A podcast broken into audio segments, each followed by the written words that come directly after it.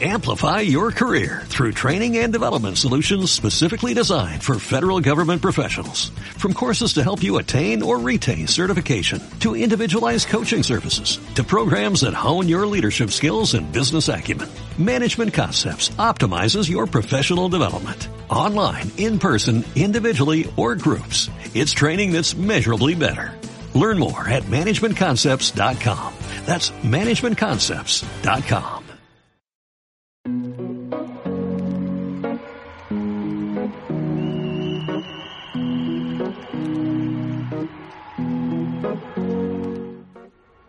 Argel, entre periodismo y psicología.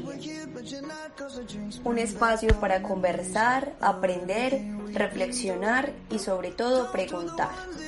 A partir de este momento quiero que te conectes conmigo e ingreses al apasionante mundo del periodismo y la psicología y, como no, de las historias de vida.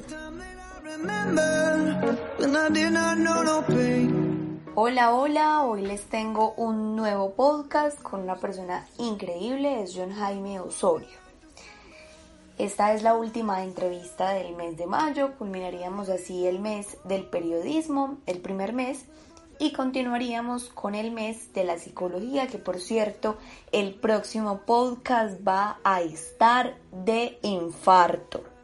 Definitivamente va a ser un podcast genial, una historia de vida que nos toca, que nos marca, que nos permite pensar quiénes somos, qué estamos haciendo en nuestra vida, si en realidad valoramos lo que tenemos, lo que somos, lo que representamos.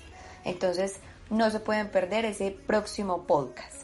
Vamos de una con nuestro invitado de hoy. Él es John Jaime Osorio. Él estudió en la Universidad de Antioquia Comunicación Social. Tiene una especialización en investigación, en periodismo investigativo, dos maestrías, una en educación y una en literatura y es un amor. Es una persona increíble, una persona talentosísima con toda la experiencia del mundo y bueno, sin tanto preámbulo, vamos con John Jaime Osorio. Hola Jaime, ¿cómo estás? Eh, me gustaría que nos comentaras de manera breve cómo comenzaste en el periodismo, o sea, cómo, cómo fue el proceso. Bueno, yo comencé porque yo, a ver, yo voy, voy entonces de, voy a ser breve. Yo cuando terminé bachillerato era un bachiller precoz, con eh, un eh, buen dominio del área de las ciencias exactas y naturales, entonces salí apto para, para estudiar una ingeniería y me metí a estudiar ingeniería de geología en la Universidad Nacional. Cuando llegué a los 19 años y al octavo semestre tuve la crisis, la crisis del... del, del, del Existencial. Sí, la crisis del tercero, la crisis del sexto y la crisis del noveno, pero a mí me dio fue en el, en el octavo semestre, mm, en una crisis terrible porque yo no me hallaba y, y, y, yo quería estudiar otra cosa. Me presenté a comunicación, pasé en la Universidad de Antioquia y como salimos a paro ahí mismo, en la de Antioquia tuvimos un paro de siete meses, alcancé a terminar el, el, el, octavo y adelantar parte del noveno semestre de ingeniería. Nunca me titulé, nunca me gradué, me quedó faltando la práctica profesional. Ya después sí, me, me, puse a estudiar comunicación y empezando a estudiar comunicación entré a los medios, entré por la universidad, por la emisora de la universidad, luego pasé ya a la radio comercial, hice radio eh, algunos años, luego tuve la posibilidad de entrar a televisión muy, muy rápido con, eh, con Deportes Antioquia Televisión, luego con, con eh, una convocatoria que hizo el informativo de Antioquia y ahí empecé una carrera en, en Teleantioquia de 20 años pasando por todos los noticieros, por eh, eh, el informativo de Antioquia, ANT, Hora 13 y finalmente Teleantioquia Noticias. Y ahí sí. empecé a alternar con, con otros proyectos de, de radio, de, de, prensa, de televisión y en los últimos años de temas digitales. Entonces he hecho el recorrido por, por las cuatro plataformas y, casi siempre en deportes, aunque también cubierto algunos eh, eventos de orden público. En algún tiempo fui corresponsal económico, también eh, trabajé un poquito periodismo político, pero fueron otras épocas que ojalá eh, me hayan dejado enseñanzas, pero que no quisiera volver. Yo estoy muy contento en deportes y ahí, y ahí me entretengo. Ya estás en Blue Radio, ¿cierto? Sí, llevo cinco años. Estoy cumpliendo ahorita en junio los seis años en, en Blue Radio. Sí. Eh, que ha sido una etapa muy, muy interesante porque la, la, puerta de Blue me abrió la puerta de Caracol Televisión para el tema de transmisiones, de eventos y demás. Entonces, eh, vivo muy agradecido y muy contento en Blue. Bueno, John, ya que nos hablaste de los deportes y es como tu mayor pasión, lo que más te gusta, para ti, ¿qué es el periodismo deportivo? ¿Cómo lo identificas? Pues porque ya muchos periodistas están entrando al, a este tipo de periodismo, pero se podría decir que es por moda, o sea, son periodistas que no saben de deportes y están trabajando en ese tema donde no tienen dominio. Para ti, ¿qué es lo más importante en el periodismo de deportes? No, para mí lo más importante del periodismo en general es que el periodismo, como, como lo dijo García Márquez, es el arte de contar historias nosotros tenemos una tarea elemental que es recoger información, aprender a dosificarla, a organizarla, a, trabajarla y con ella armar la información para que la gente tenga conocimiento de los hechos que ocurren y para que cuando la gente tenga juicios de valor, pues tenga un fundamento mayor con el conocimiento de los hechos. Eso para mí es el periodismo aplicado a cualquier campo. En general, lo más importante para el periodismo es también ese contacto y ese vínculo con la verdad. Sí, es, es el, papel de notarios que cumplimos. Somos más notarios, no somos jueces. Así algunos se crean que son jueces.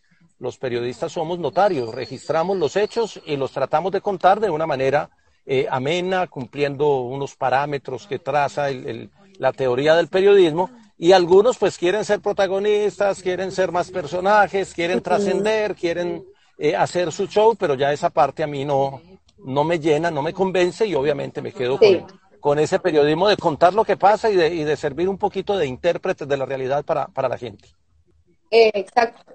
Somos también esa intermediación y esa interpretación como tú lo mencionas.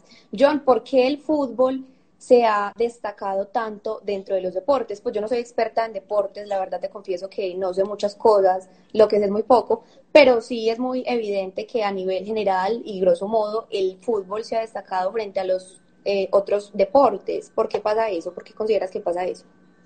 Porque el fútbol es un fenómeno social eh, y es un fenómeno social total. El fútbol representa las identidades de, la gente, representa los sentimientos de la gente mucho más que otras disciplinas deportivas. Yo soy eh, más amigo de otras disciplinas deportivas, pero entiendo el fútbol como ese fenómeno social universal, globalizado, que trascendió todas las fronteras y que rompió todos los esquemas de, de, muchas otras actividades humanas. Es, es mucho más universal el fútbol que la música, por ejemplo, siendo la música un gran fenómeno cultural. Es más universal el fútbol que, que cualquier actividad política, partidaria o ideológica. Entonces, como el fútbol tiene esa marca de fenómeno social, eso hace que trascienda y que se convierta también en un gran negocio multimillonario a partir del cual giran eh, muchos otros negocios, entre ellos el de los medios de comunicación. Bueno, John, qué tan rico que me diste entrada para la siguiente pregunta. pues mira, básicamente los deportes de general son ese contacto, es esa pasión, es la emoción, es la capacidad de paralizar o de emocionar a todo un país. Pero hay una frase muy filosófica que todos hemos eh, escuchado en algún momento, que es que el Estado muchas veces nos da a todos pan y circo. ¿Vos crees de alguna manera que los deportes, o podríamos hablar del fútbol, que es el más conocido, son esa manera en que el Estado nos da pan y circo para distraernos de ciertos fenómenos y ciertas circunstancias que pasan en los ámbitos sociales? No, no digamos que, que, que es la única función, pero sí la cumple. Aquí cuando se tomaron el Palacio de Justicia a los muchachos del M19, el doctor Belisario ordenó transmitir un partido Millonarios eh, Magdalena en unas finales del fútbol colombiano para distraer la atención del público.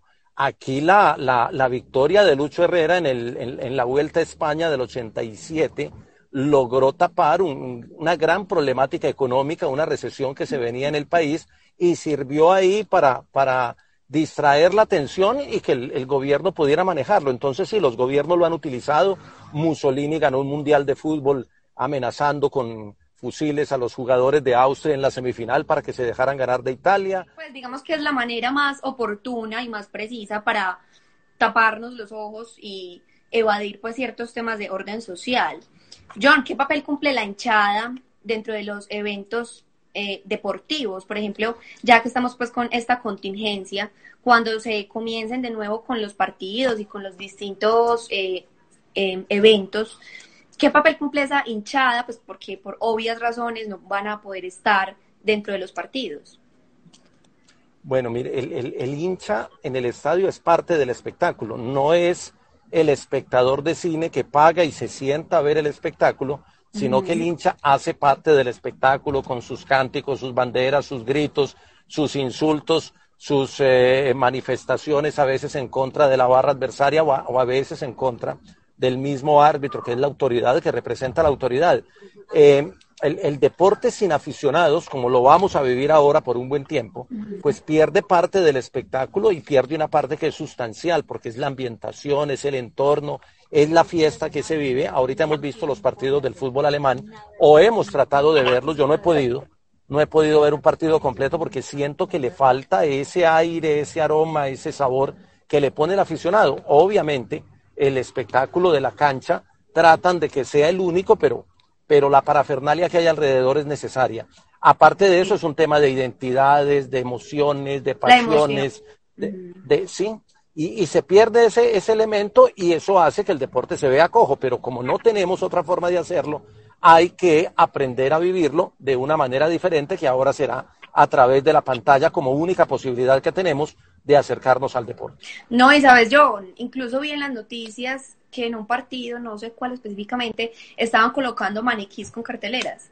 Pues, o esa... No, pero eso, eso, incluso les pusieron una multa altísima porque además pusieron unos, unos muñecos que no debían haber puesto eh, de cierta connotación sexual y demás. Entonces, mira que hay un viaje de, hay una cantidad de temas que, que, van girando en torno al deporte, que es un mundo maravilloso, pero que se presta para, para todo tipo de intervenciones. El deporte sin la afición pierde, eh, yo diría que el 30 o el 40% del espectáculo como tal, que es la esencia de la fiesta deportiva. Y también influye mucho en la psicología de los deportistas, porque no es lo mismo que vos estás corriendo con la pelota o con cualquier deporte y las personas te estén dando ese ánimo, vos sientas el respaldo de todo el mundo, a que realmente estés solo, completa, pues casi solo. Entonces es una gran influencia. John, hablando de la tecnología, ¿cómo la tecnología cambia al periodismo?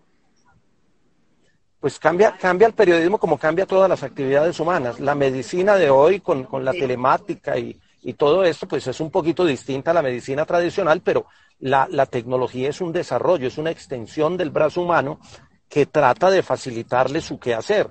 Eh, si no fuera por la tecnología, no estábamos hablando aquí en este momento, eh, si no fuera por la tecnología, grandes eventos deportivos no podríamos vivirlos como se viven a través de las eh, diferentes transmisiones. Ya no hay que buscar los, los cables de, del telégrafo, como hacían hace 40 años o como llegamos a hacer hace 40 o 50 años, a mí me tocó hace 30, buscar una línea telefónica fija para robarnos a través de 400, 500 o, o, 1000 metros de cable la señal y poder salir eh, eh, desde un estadio de, de otra ciudad. Hoy la tecnología facilita un poquito el trabajo de todos, de todos los campos de la actividad humana y creo que el del periodismo también. Obviamente pues tiene sus contras porque de cierta manera los periodistas, pues hablando del tema del periodismo, muchas veces también se vuelven perezosos y se pierde ese proceso de investigación exhaustiva con las fuentes porque simplemente me relajo, tengo el contacto, tengo el WhatsApp, que me mande un audio y listo. Entonces también de cierta manera nos ha vuelto más sedentarios en muchos aspectos. Lo, lo, que pasa es que el rigor, el rigor investigativo no, no, no se puede perder por la tecnología, antes lo contrario debería servir de soporte y de facilidad para que hubiera más rigor. El que tiene rigor investigativo lo tiene con herramientas o sin herramientas, con tecnología o sin tecnología. Sí. John, la psicología la puedo relacionar con todos los aspectos, como tú lo mencionas, de la vida general. Pero ¿cómo relacionamos la psicología con el deporte? ¿Qué relación puede tener? Bueno, no, la tiene toda, porque, porque el, el, deportista como tal, eh, y bueno, todos los seres humanos somos seres, seres psicológicos, tenemos un componente psicológico eh, que nos mueve a través del pensamiento, de los procesos de pensamiento, de las maneras de percibir el mundo y obviamente de, de, de lo que tenemos interiormente. Y los deportistas, por estar sometidos a tantas presiones, a tantas eh, eh, presiones que van desde el resultado, la presión del público, la presión de los medios, la presión por ganar. El, individuo deportivo se vuelve un individuo, un individuo de investigación psicológica.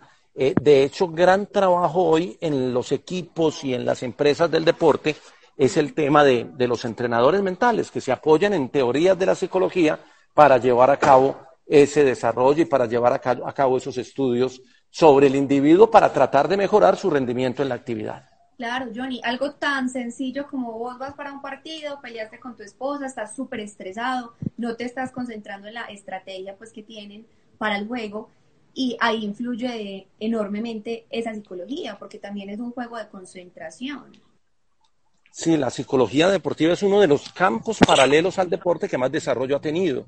Sí. del lado del deporte pues se ha desarrollado todo el tema del marketing, se ha desarrollado el periodismo, pero también la psicología deportiva ha encontrado, la psicología ha encontrado un campo en el deporte, incluso un campo de especialización y de profundización, eh, porque son individuos, quien lo creyera, con, con las mismas dificultades de cualquier ser humano, pero con mayor número de presiones. Tienen muchas más zonas de incertidumbre eh, la, preocupación constante por una lesión, la preocupación por el resultado, por el patrocinador, por las circunstancias del terreno que cambian constantemente, por los rivales, en fin, hay una cantidad de variables que hacen que el deportista sea un ser muy particular en materia psicológica. Bueno, si tiene preguntas, las pueden dejar en el chat.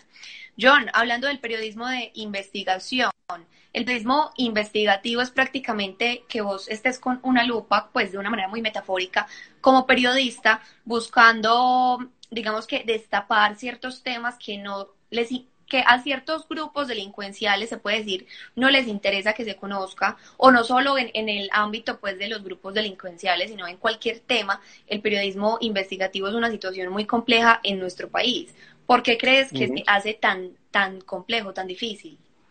Bueno, lo primero es que teóricamente hay dos corrientes, la que entiende el periodismo investigativo como ese periodismo que busca hechos ocultos para denunciar eh, en temas de corrupción, y, en fin, en una cantidad de temas.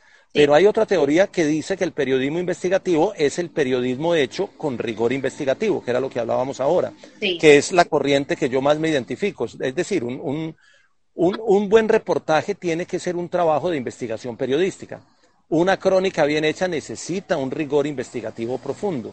Entonces yo creo que más allá de que el resultado sea una denuncia, uno puede investigar incluso para, para contar una buena historia. Y creo que eh, eh, esa corriente del periodismo investigativo, entendido desde el rigor en la profesión, me gusta mucho más, aunque es verdad, en Colombia se ha entendido como periodismo investigativo la primera corriente teórica, que es la que lo entiende como periodismo de denuncia de hechos ocultos, de hechos sombríos, que hay muchos en el país y que obviamente por los juegos de poder y demás se vuelve muy complejo para ejercerlo. Y de hecho quienes están en ese lado de los grupos de investigación o de los eh, eh, periodistas investigativos terminan en una lucha contra el poder, terminan eh, aislados o terminan amenazados o incluso fuera del país porque se les hace imposible destapar ese tipo de temas acá en Colombia, donde, donde hay muchos por destapar, pero también hay mucho quien tape y mucho interés en taparlos.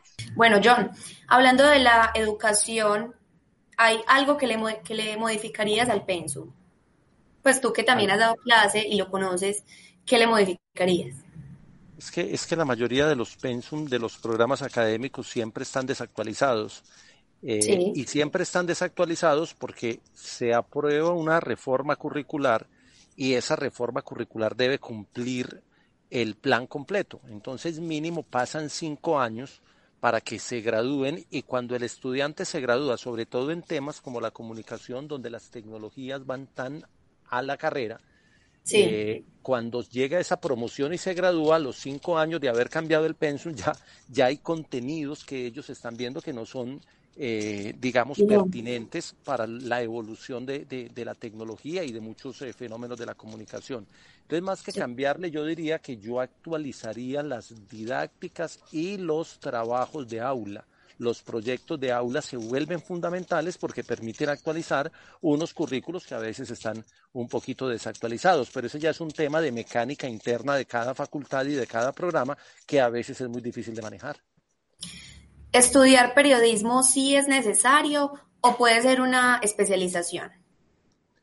A mí me parece que, en los tiempos de hoy, eh, sigue siendo vigente estudiar el periodismo o estudiar la comunicación, pero sí creo que hay que elevar los niveles de exigencia académica porque em, la formación se está quedando en lo base, en, la, en lo básico, en lo elemental, en, en, la construcción de la noticia, los géneros de eh, eh, periodísticos, algunos conceptos de organizacional, eh, que son muy básicos al momento de salir a ejercer el oficio.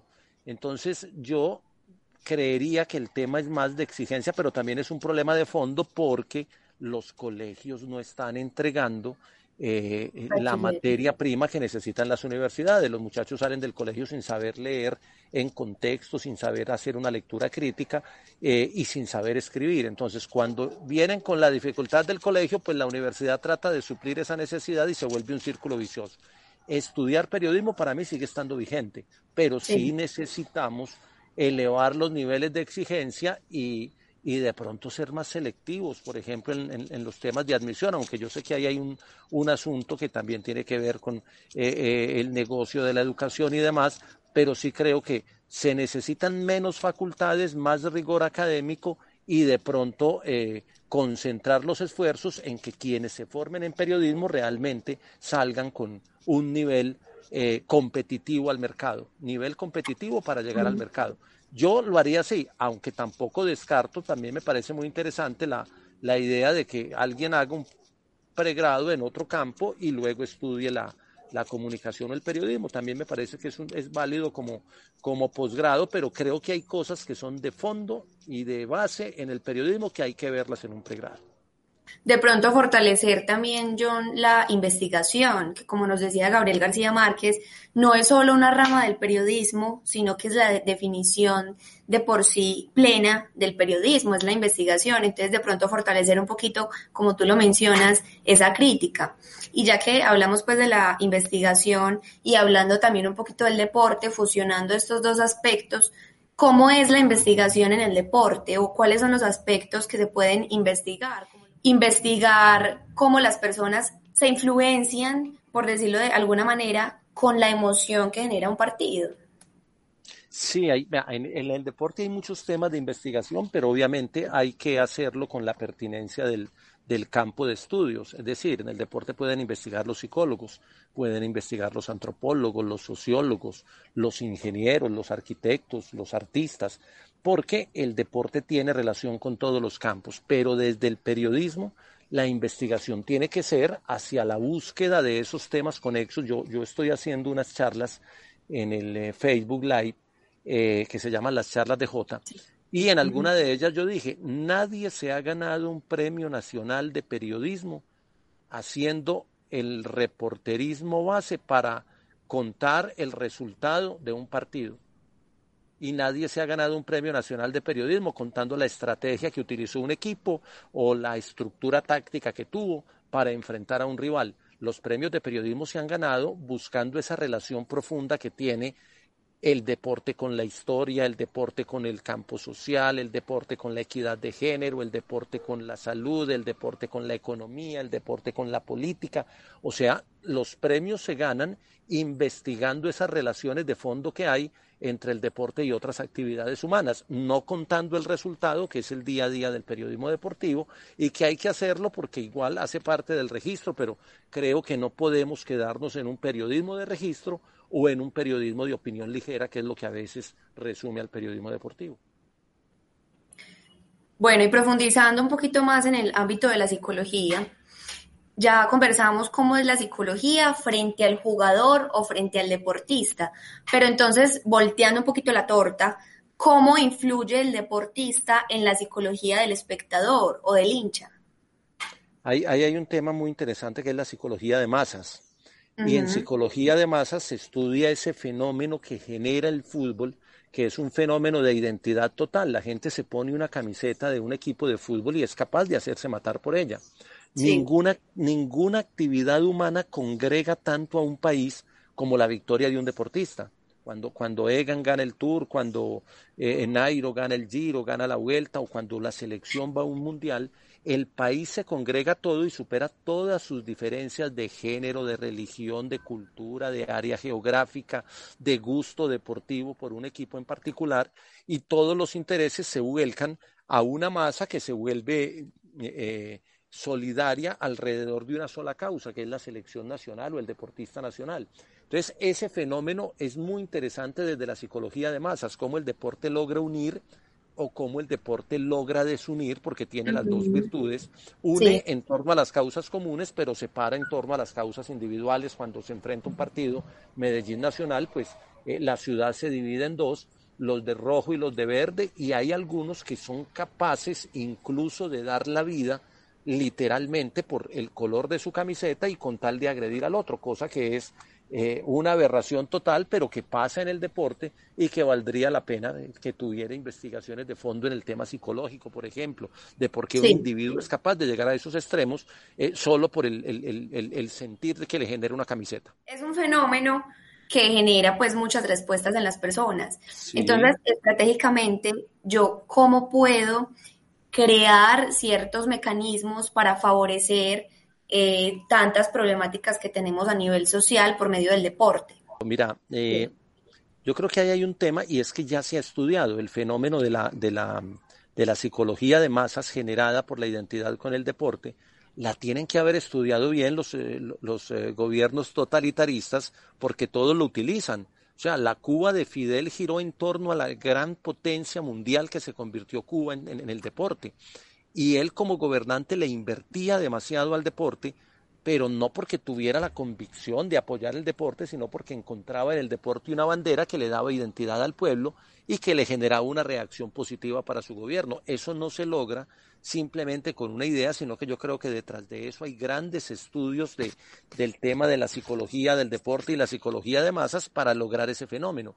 Y lo mismo muchos, muchos eh, eh, otros gobiernos eh, en diferentes épocas, el hecho de que Estados Unidos le apunte tanto al tema del, deporte olímpico para ganar los Juegos es una muestra del significado de poder, de goodwill, de reputación que adquiere un país con resultados deportivos. Uno ve que Estados Unidos no tiene eh, eh, velódromos y no tiene pruebas de velódromo, por ejemplo, en ciclismo, de manera permanente, no tiene un calendario de ciclismo en pista, pero va a los Juegos Olímpicos y gana las medallas en ciclismo en pista porque hace preparación de sus deportistas en Europa y en Asia y los, los, los prepara para que ganen medallas. Entonces ellos le dan una trascendencia política profunda y no creo que sea gratuito el hecho de que lo hagan así. Creo que lo hacen porque han hecho estudios de fondo de lo que significa eh, en manera de, a manera de, de, satisfacción de ciertas necesidades identitarias en los individuos eh, eh, con la actividad deportiva de por medio. Bueno, John, de manera muy breve, ¿cuáles consideras que son los pros y contras del deporte?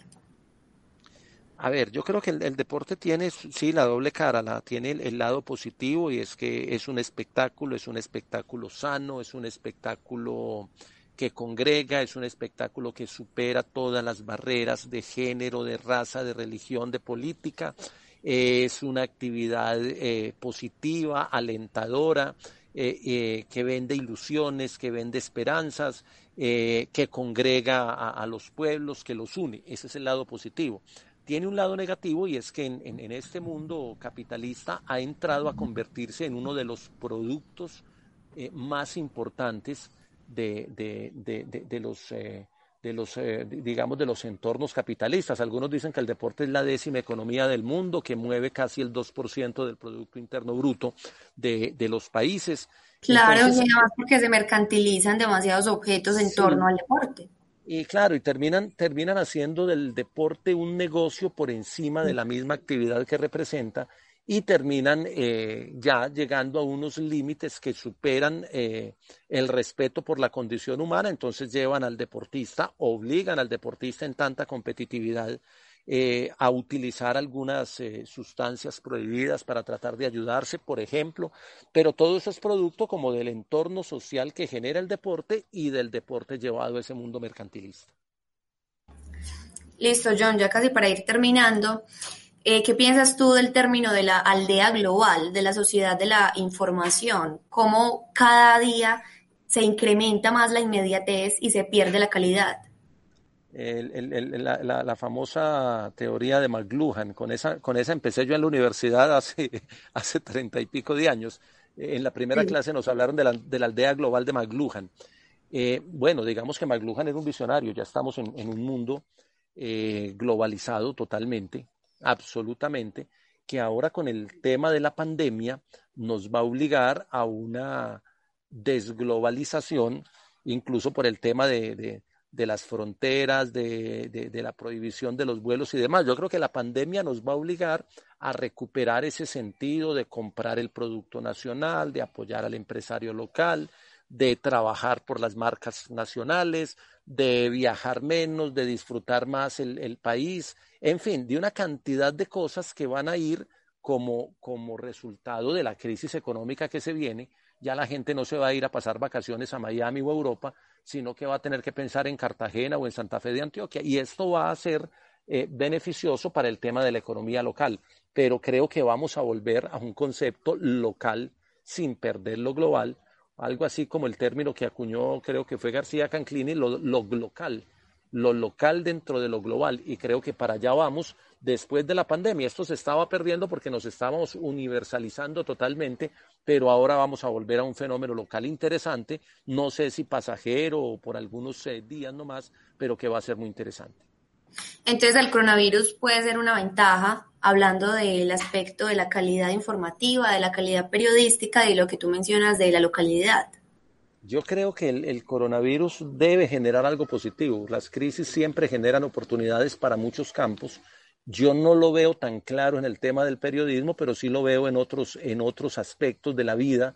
Veo, eh, por ejemplo, la posibilidad de recuperar los turismos locales, para hablar del sector del turismo, las economías de pequeñas y medianas industrias, Ahora todo el mundo está haciendo domicilios, vendiendo a domicilio, haciendo eh, pequeños, eh, ya no son los grandes restaurantes, sino los pequeños comercios. Entonces creo que esto va a tener un resurgir gracias a la pandemia y podría ser una oportunidad para muchos. Entonces va a haber algo. No sé si en el periodismo caigamos en el tema de volver a lo local, porque es muy complejo el tema de, en el tema del periodismo, pero sí creo que se van a fortalecer algunos campos del periodismo en particular y va a haber que estar muy atentos a cuáles son para poder estar ahí eh, cerca. Por ejemplo, en el tema deportivo creo que eh, vamos a sufrir mucho porque el, periodismo deportivo, a pesar de que se ocupa del fenómeno local, es muy internacional, tienen los referentes muy afuera.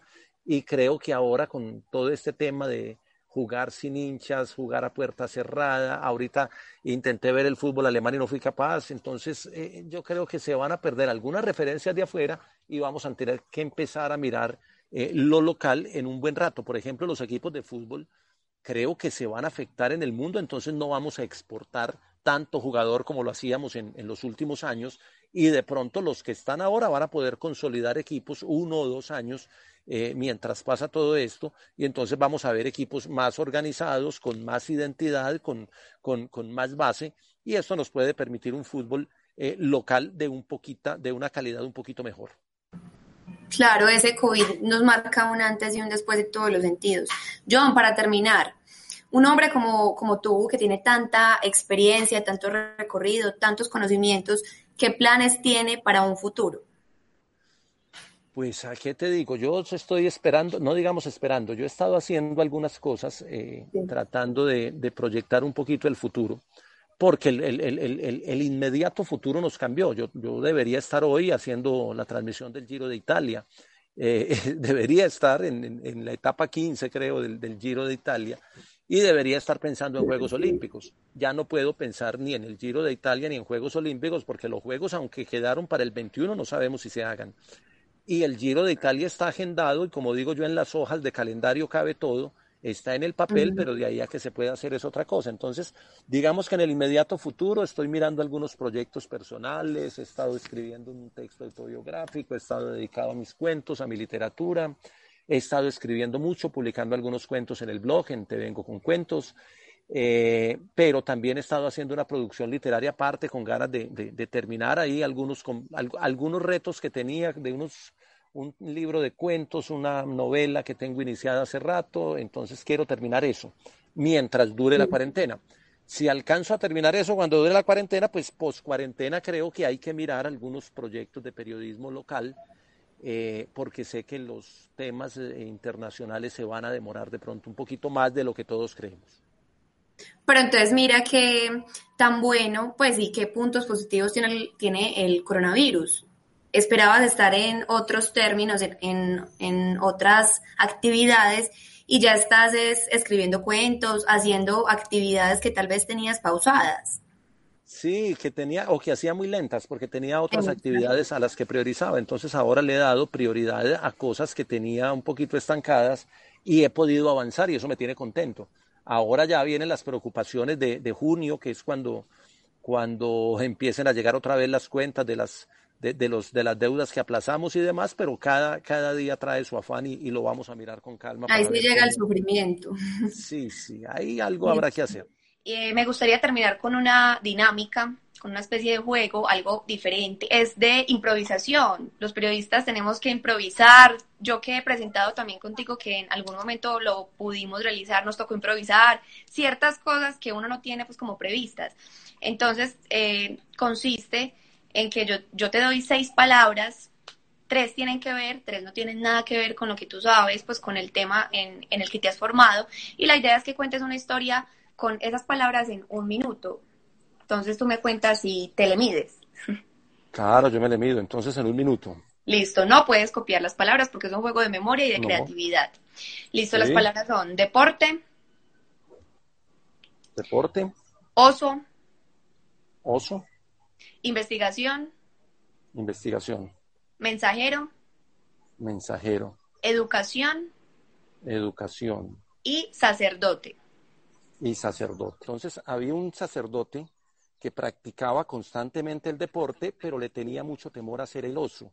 Alguna vez hizo una investigación para saber contra quién podía practicar el deporte sin caer en el ridículo y encontró que había un mensajero que jugaba muy bien el deporte que él practicaba, pero que no era tan bueno como eh, todo el mundo pensaba. Lo retó a un escenario que era un coliseo, en un instituto educativo, en un centro de educación. Ah. Allí se enfrentaron y el sacerdote lo superó, lo superó de una manera categórica y todo el pueblo habló de la gran categoría que tenía el sacerdote para hacer deporte. O sea, qué sacerdote tan avispado. Vio, ahí están todas, creo que no me faltó ninguna. Sí, todas están súper bien, John. Listo, John, mil gracias. Ya no quiero quitarte más tiempo, fue excelente tenerte con nosotros, hablar de tantos temas, mil gracias. No, Sara, muchas gracias y siempre a la orden. Bueno, no sé ustedes, no sé si aprendieron tanto como yo, si lo disfrutaron tanto como yo, si lo sintieron, pero en realidad es un personaje increíble, llena de conocimiento, con el que hablamos de distintos temas, de educación, investigación, deportes, es chévere encontrar ese tipo de personas donde no nos limitamos para hablar de un tema, sino que es un repertorio muy amplio. Les doy las gracias por haber estado con nosotros en este podcast y de nuevo los invito para el próximo podcast que sé que les va a encantar. Nos vemos luego.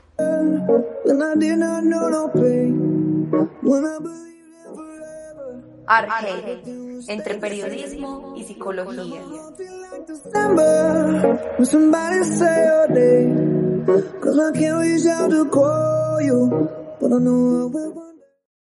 Amplify your career through training and development solutions specifically designed for federal government professionals. From courses to help you attain or retain certification, to individualized coaching services, to programs that hone your leadership skills and business acumen, Management Concepts optimizes your professional development. Online, in person, individually, or groups. It's training that's measurably better. Learn more at managementconcepts.com. That's managementconcepts.com.